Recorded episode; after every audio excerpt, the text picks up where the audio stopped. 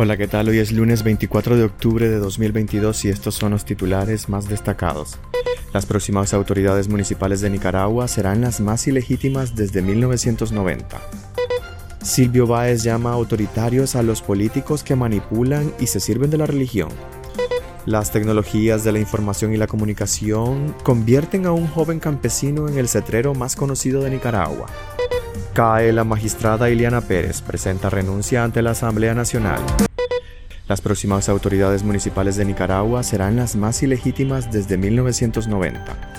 Las calles y las plazas de los 153 municipios de Nicaragua deberían en estos días ser escenarios de caravanas y manifestaciones, puesto que según el Consejo Supremo Electoral es tiempo de campaña electoral de las supuestas elecciones municipales que se celebrarán el próximo 6 de noviembre. Nada de eso está ocurriendo y el investigador de temas municipales Silvio Prado explica que el país se encamina a tener las autoridades municipales más ilegítimas desde 1990, cuando se celebraron las primeras elecciones libres de Nicaragua. Según el experto, tiene que medir al actual proceso electoral municipal por lo que debería de ser y no por lo que está haciendo la dictadura actualmente. Según el Poder Electoral, el pasado 12 de octubre arrancó el periodo de campaña electoral y concluirá el próximo 1 de noviembre. Sin embargo, Prado considera que no se puede hacer campaña electoral bajo una dictadura, porque lo primero que se necesita es libertad y esa no existe en Nicaragua porque los ciudadanos no se pueden manifestar. Hay opositores encarcelados, otros perseguidos y también fueron ilegalizados los verdaderos partidos políticos opositores, dice. El municipalista Prado agrega que lo que existe ahorita son partidos zancudos, que le hacen el juego a la dictadura. En Nicaragua no se han visto caravanas, presentaciones de candidatos, ni de plataformas electorales o planes de gobierno,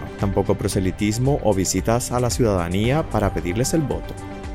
Silvio Báez llama autoritarios a los políticos que manipulan y se sirven de la religión.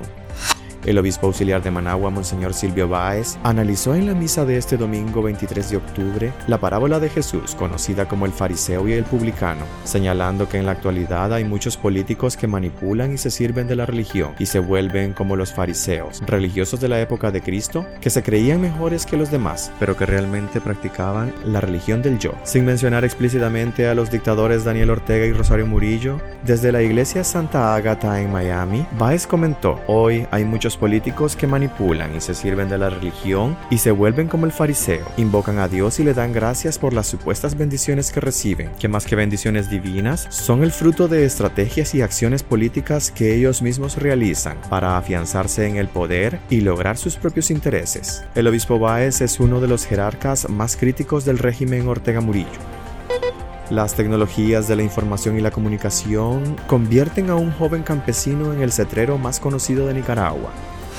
Hasta hace pocos días, Ronald Flores llevaba una vida que consideraba normal para un cetrero en una comunidad rural del Pacífico de Nicaragua. Alimentaba a sus gavilanes y a cambio estos cuidaban de sus cultivos. Pero todo cambió gracias a las tecnologías de la información, cuando un video en el que aparecía dando órdenes a las aves causó furor en las redes sociales. La admiración por Flores se debe a que es el primer cetrero conocido en Nicaragua. Flores de 20 años se inició en la cetrería cuando tenía 18, viendo videos en YouTube, leyendo libros en Google o escuchando a amigos en línea. Sin un maestro a su lado, Flores se sumergió en las tecnologías de la información para aprender el arte de la cetrería, sin saber que más pronto que tarde tendría la oportunidad de tener su propio gavilán para amaestrar en un país donde la captura de estas aves está prohibida, no así el rescate. Gracias al éxito de sus gavilanes, su comunidad ahora lo llama para que atienda a cualquier ave en situación de riesgo. Flores no se niega y ahora está pensando en extender sus habilidades, a la vez que espera el momento oportuno para atender invitaciones de colegas cetreros de otros países, todo gracias a las TICs.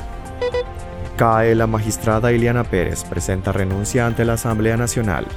La doctora Eliana Pérez López, magistrada orteguista de la Corte Suprema de Justicia, renunció a su cargo este viernes, según una comunicación escrita que envió a la diputada Raquel Dixon, primera secretaria de la Asamblea Orteguista. Pérez argumenta problemas de salud y deja el cargo en medio de una pugna política de la dictadura en ese poder del Estado y de alcances todavía desconocidos, pero que no han podido ocultar. La magistrada leal a Daniel Ortega y Rosario Murillo, desde sus tiempos de jueza, había estado en el ojo de la crisis que alcanzó su mayor temperatura esta semana y que también salpicó al vocero de la Corte Suprema de Justicia, Roberto Larios Meléndez, quien ha sido acusado por conspiración para cometer menoscabo a la integridad nacional. El exfuncionario se encuentra en el Chipote, la cárcel política de la dictadura. No renunció, la echaron. Se limitó a decir una fuente del Poder Judicial, que se negó a ahondar sobre el canibalismo que se vive en ese poder del Estado. Ortega ha utilizado al Poder Judicial y a los jueces y magistrados para inventar delitos, juicios y recetar cárcel a quienes se le oponen. Pues hasta aquí quedaríamos este día. Gracias por acompañarnos y recuerden visitar nuestra web despacho505.com para ampliar y conocer más noticias y también nuestras redes sociales. Nos puedes encontrar como Despacho505. Que tengan un excelente lunes.